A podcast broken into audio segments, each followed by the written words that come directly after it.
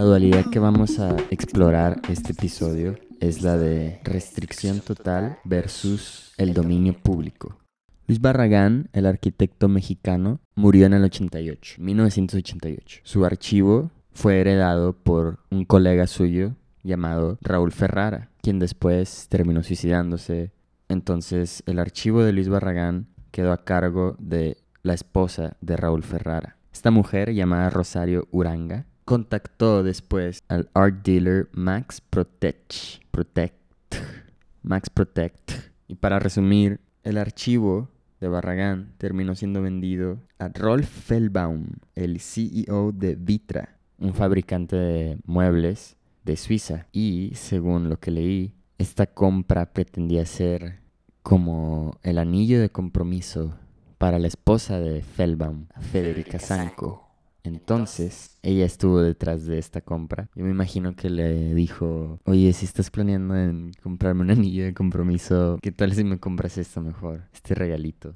Entonces, así fue adquirido el archivo Luis Barragán por el CEO de Vitra. Y actualmente ahí se encuentra el archivo Luis Barragán en el sótano de estos headquarters en Vitra, en Suiza. Ahora, en esta parte de la historia entra una artista llamada Jill McGid.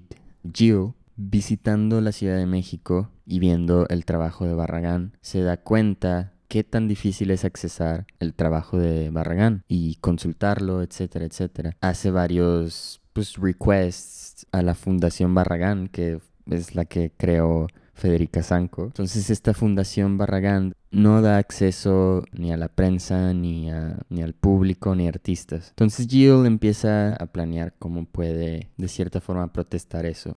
Jill obviamente ya sabía toda esta historia que les conté sobre el anillo que nunca tuvo esta mujer, Federica, y se le ocurrió algo muy ridículo, muy ostentoso, que fue ponerse de acuerdo con la familia de Barragán en México y los convence de hacerle un regalo a Federica Sanco, este regalo siendo las cenizas o una parte de las cenizas de Luis Barragán cristalizadas en un diamante, el anillo que nunca le dieron a Federica Sanco. Para acabar, Jill hace este ofrecimiento del anillo a Federica Sanco a cambio de que la fundación de Sanco hiciera público el archivo Barragán, lo cual no ocurrió. Ya esa fue la historia.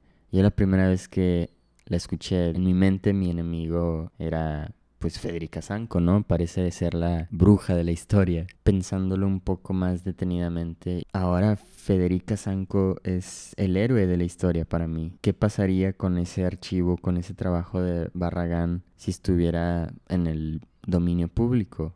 Si fuera propiedad de todos. Estaría chido, sería una fuente de inspiración grandísima para muchas personas. No sé, lo veríamos en camisas, veríamos sus dibujos en prints de, cualquier tipo, ¿no? Tiendas, en los museos, etc. Y Federica Sanco, no creo que ella lo haya hecho por egoísmo, creo que lo hizo por amor, porque este trabajo de Luis Barragán todo este tiempo se ha mantenido en expectativa, en misterio. Entonces para mí en el 2019 que todo está digitalizado, me parece un regalo que que el archivo de Luis Barragán, sus dibujos, sus notas, estén escondidas en un sótano en Suiza. Entonces, big ups to Federica Sanco. Pero eso no es todo, hay un bonus viendo un documental de la ruta austral, la carretera austral que está en la Patagonia, es una ruta que cruza todo Chile, me topé con el Parque Pumalín, un parque enorme con árboles de hace 3.000 años, cosas absurdas, cosas increíbles de la naturaleza. Estos son árboles que solo crecen ahí en la Patagonia, ¿no? Increíble. Les voy a decir por qué se relaciona a esta historia de Federica Sanco en 1991 un americano llamado Douglas Tompkins que le embolaba irse de excursión y... Sí, él, él viajaba seguido a la Patagonia, decide comprar un terreno de 17.000 hectáreas en Chile, que es el que les cuento, Pumalín Park. En eso se convirtió el terreno de este señor. Douglas se dio cuenta de este terreno virgen que pronto podría ser explotado por la industria. Entonces Douglas decide comprarlo y protegerlo. Bueno, creo que la conexión es bastante obvia.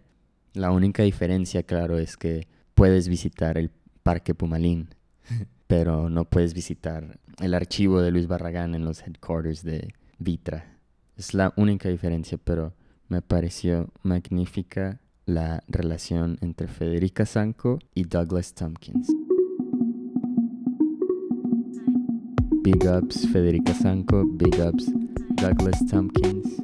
Ese fue el episodio número 3 de Digital Garden hasta el cuarto.